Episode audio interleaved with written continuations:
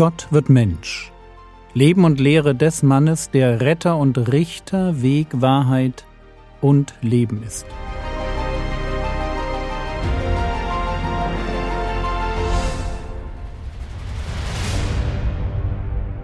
Episode 101 Samaria und der rechte Moment. Lasst uns heute direkt in den Text einsteigen. Johannes Kapitel 4, die Verse 1 bis 4. Als nun der Herr erkannte, dass die Pharisäer gehört hatten, dass Jesus mehr Jünger machte und taufte als Johannes, obgleich Jesus selbst nicht taufte, sondern seine Jünger, verließ er Judäa und zog wieder nach Galiläa, er musste aber durch Samaria ziehen. Die Pharisäer hören, dass die Popularität von Jesus zunimmt. Und das ist der Moment, an dem sich der Herr Jesus dann zurückzieht.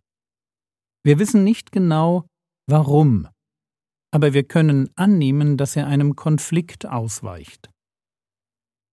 In Kapitel 1 hatten die Pharisäer Johannes dem Täufer auf den Zahn gefühlt. Und jetzt steht wahrscheinlich Jesus im Fokus. Es gibt zwei Wege vom Süden von Judäa in den Norden nach Galiläa. Einen mitten durch Samaria und einen außen um Samaria herum am Ostufer des Jordan entlang. Bitte stellt euch das Israel des Neuen Testaments dreigeteilt vor. Im Süden liegt Jerusalem und Judäa. Dort wohnen fast ausschließlich Juden. Im Norden in Galiläa wohnen Juden und Heiden. Das ist auch der Grund dafür, warum der Süden den Norden kritisch beäugt. Aber zwischen Galiläa im Norden und Judäa im Süden liegt Samaria. Und die Samariter waren weder Juden noch Heiden. Ich weiß, das klingt komisch, aber sie waren jüdisch genug, um keine Heiden zu sein, und heidnisch genug, um von den Juden abgelehnt zu werden. Ihr Ursprung geht auf die Siedlungspolitik der Assyrer zurück. Die deportierten im achten Jahrhundert vor Christus die Juden des sogenannten Nordreiches und siedelten an ihrer Stadt dort Heiden an. 2. Könige 17, Vers 24 Und der König von Assur brachte Leute aus Babel und aus Kuta und aus Ava und aus Hamad und aus Sepharvaim und ließ sie anstelle der Söhne Israel in den Städten Samarias wohnen. Und sie nahmen Samaria in Besitz und wohnten in seinen Städten.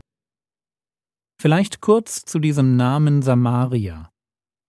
Es heißt ja hier, sie nahmen Samaria in Besitz und wohnten in seinen Städten. Samaria war die zweite Hauptstadt Israels. Im Süden lag Jerusalem, weiter nördlich dann Samaria. Frage, warum gab es in Israel zwei Hauptstädte? Naja, ganz einfach, weil es zwei Königreiche gab. Das eine große Reich unter David und Salomo zerbrach nach dem Tod Salomos in zwei Teile. Ein Südreich, Hauptstadt Jerusalem, und ein Nordreich, Hauptstadt Samaria. Und der Begriff Samaria beschreibt später sowohl die Hauptstadt des nördlichen Königreiches wie auch das Gebiet drumherum. Also die Assyrer deportieren lange vor Jesus die Juden des Nordreiches und siedeln an ihrer Stadt in Samaria Heiden an. Aber die bekommen jetzt Probleme. 2. Könige 17, Vers 25. Und es geschah, als sie anfingen, dort zu wohnen, das sind diese umgesiedelten Heiden, und es geschah, als sie anfingen, dort zu wohnen, fürchteten sie den Herrn nicht. Da sandte der Herr Löwen unter sie, die unter ihnen mordeten. So, jetzt haben die neuen Bewohner von Samaria ein ernstes Problem. Und dieses Problem muss gelöst werden. Und wie wird es gelöst? 2. Könige 17, Vers 26 bis 28.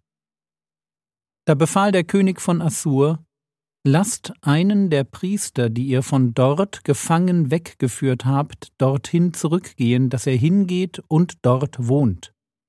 Und er lehre sie das Recht des Gottes des Landes. Da kam einer der Priester, die man aus Samaria gefangen weggeführt hatte, und wohnte in Bethel, und lehrte sie, wie sie den Herrn fürchten sollten. Okay, das ist die Lösung. Man bringt einen gottesfürchtigen Priester wieder zurück nach Samaria. Und was dann da am Ende dabei herauskommt, ist ein Mixglaube. Das, was man Synkretismus nennt. Und so heißt es über diese neuen Einwohner von Samaria in 2. Könige 17, Vers 33. So fürchteten sie den Herrn und dienten zugleich ihren Göttern, entsprechend dem Brauch der Nationen, aus denen man sie gefangen weggeführt hatte. Das ist die Entstehungsgeschichte der Samariter. Und die Samariter entwickeln dann über die Jahre eine eigene Form des jüdischen Glaubens auf der Grundlage eines eigenen Heiligtums, einer eigenen Liturgie und des sogenannten samaritanischen Pentateuchs, ihrer Version der fünf Bücher Mose. Und wir merken, das ist nicht weit weg vom jüdischen Glauben vor allem weil die Samariter an den Gott glauben, der sich Mose geoffenbart hatte. Aber es führte natürlich trotzdem nicht dazu, dass die Juden die Samariter akzeptierten. Und als die beim Wiederaufbau des Tempels helfen wollen, lehnen die aus Babylon zurückgekehrten Juden ab. Esra 4, Vers 3 da sagten Zerubabel und Jeschua und die übrigen Familienoberhäupter Israels zu ihnen: Ihr, und das sind die Samariter, ihr habt nichts mit uns zu tun bei dem Auftrag, unserem Gott ein Haus zu bauen, sondern wir allein, wir werden dem Herrn, dem Gott Israels, bauen, wie es uns der König Kyros, der König von Persien, befohlen hat.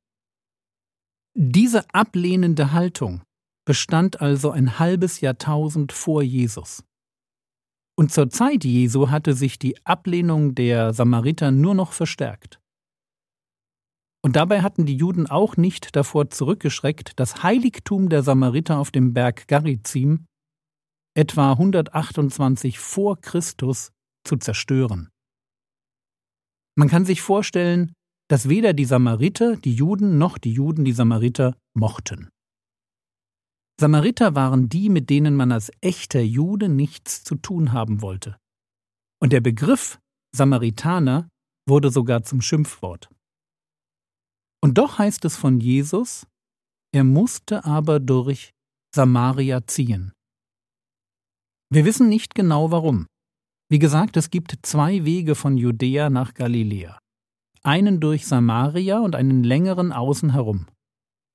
Jesus musste also nicht durch Samaria ziehen, weil es keinen anderen Weg gab.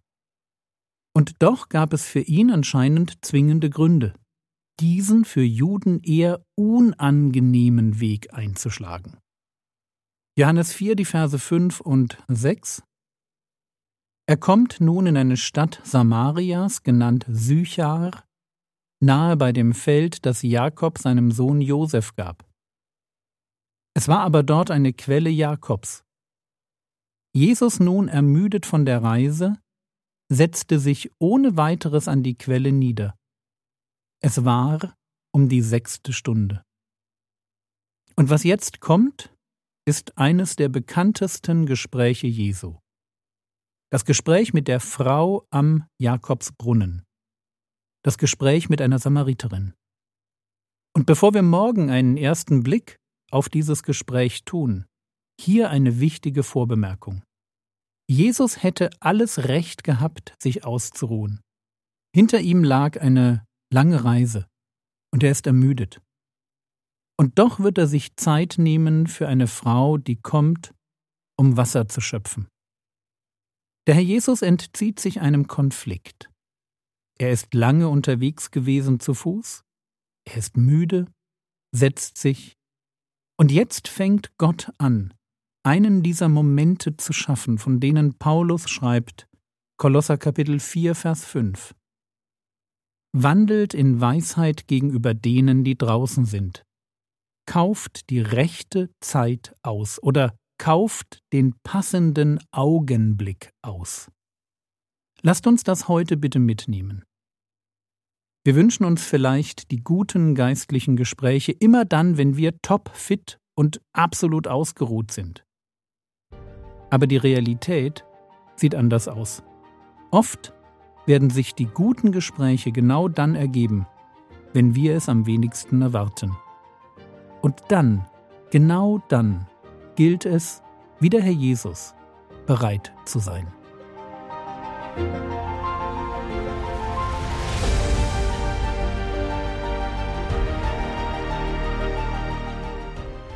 Was könntest du jetzt tun? Du könntest dafür beten, dass dir Gott in dieser Woche ein paar rechte Zeiten, ein paar passende Gelegenheiten schenkt, um ihn zu bezeugen. Das war's für heute. Morgen geht es weiter. Das Skript findet sich auf www.frogwords.de. Der Herr segne dich, erfahre seine Gnade und lebe in seinem Frieden. Amen.